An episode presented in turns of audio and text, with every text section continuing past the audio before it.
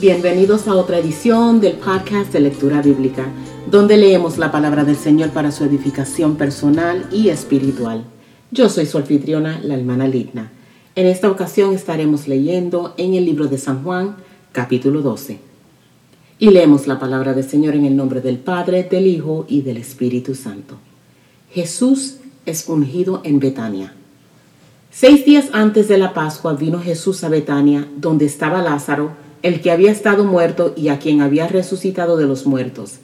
Y le hicieron allí una cena. Marta servía y Lázaro era uno de los que estaban sentados a la mesa con él. Entonces María tomó una libra de perfume de nardo puro, de mucho precio, y ungió los pies de Jesús y los enjugó con sus cabellos. Y la casa se llenó del olor del perfume. Y dijo uno de sus discípulos, Judas Iscariote, hijo de Simón, el que le había de entregar ¿Por qué no fue este perfume vendido por 300 denarios y dado a los pobres? Pero dijo esto no porque se cuidara de los pobres, sino porque era ladrón y tenía la bolsa y sustraía de lo que se echaba en ella. Entonces Jesús dijo, déjala, para el día de mi sepultura ha guardado esto, porque a los pobres siempre los tendréis con vosotros, mas a mí no siempre me tendréis el complot contra Lázaro. Gran multitud de los judíos supieron entonces que él estaba allí y vinieron, no solamente por causa de Jesús, sino también para ver a Lázaro, a quien había resucitado de los muertos. Pero los principales sacerdotes acordaron dar muerte también a Lázaro, porque a causa de él muchos de los judíos se apartaban y creían en Jesús. La entrada triunfal en Jerusalén. El siguiente día grandes multitudes que habían venido a la fiesta al oír que Jesús venía a Jerusalén, tomaron ramas de palmera y salieron a recibirle y clamaban, Osana, bendito el que viene en el nombre del Señor, el Rey de Israel. Y halló Jesús un asnillo y montó sobre él, como está escrito, No temas, hija de Sión, he aquí tu rey viene montado sobre un pollino de asna estas cosas no las entendieron sus discípulos al principio, pero cuando Jesús fue glorificado, entonces se acordaron de estas cosas que estaban escritas acerca de él y de que se las habían hecho.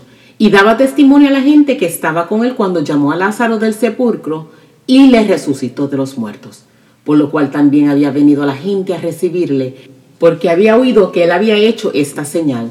Pero los fariseos dijeron entre sí, ¿Ya veis que no conseguís nada? Mirad, el mundo se va tras él. Unos griegos buscan a Jesús. Había ciertos griegos entre los que habían subido a adorar en la fiesta. Estos pues se acercaron a Felipe, que era de Bethsaida de Galilea, y le rogaron diciendo, Señor, quisiéramos ver a Jesús. Felipe fue y se lo dijo a Andrés. Entonces Andrés y Felipe se lo dijeron a Jesús. Jesús les respondió diciendo, ha llegado la hora para que el Hijo del Hombre sea glorificado. De cierto, de cierto os digo, que si el grano de trigo no cae en la tierra y muere, queda solo, pero si muere, lleva mucho fruto. El que ama su vida, la perderá, y el que aborrece su vida en este mundo, para vida eterna la guardará. Si alguno me sirve, sígame, y donde yo estuviere, allí también estará mi servidor. Si alguno me sirviere, mi Padre le honrará. Jesús anuncia su muerte. Ahora está turbada mi alma y qué diré, Padre, sálvame de esta hora, mas para esto he llegado a esta hora. Padre, glorifica tu nombre. Entonces vino una voz del cielo, lo he glorificado y lo glorificaré otra vez. Y la multitud que estaba allí y había oído la voz decía que había sido un trueno. Otros decían, un ángel le ha hablado. Respondió Jesús y dijo, no ha venido esta voz por causa mía, sino por causa de vosotros. Ahora es el juicio de este mundo. Ahora el príncipe de este mundo será echado fuera. Y yo, si fuere levantado de la tierra, a todos atraeré a mí mismo. Y decía esto dando a entender de qué muerte iba a morir. Le respondió la gente, nosotros hemos oído de la ley que el Cristo permanece para siempre. ¿Cómo pues dices tú que es necesario que el Hijo del Hombre sea levantado? ¿Quién es este Hijo del Hombre? Entonces Jesús les dijo, aún por un poco está la luz entre vosotros. Andar entre tanto que tenéis luz, para que no os sorprendan las tinieblas, porque el que anda en tinieblas no sabe a dónde va. Entre tanto que tenéis la luz, creed en la luz, para que seáis hijos de luz.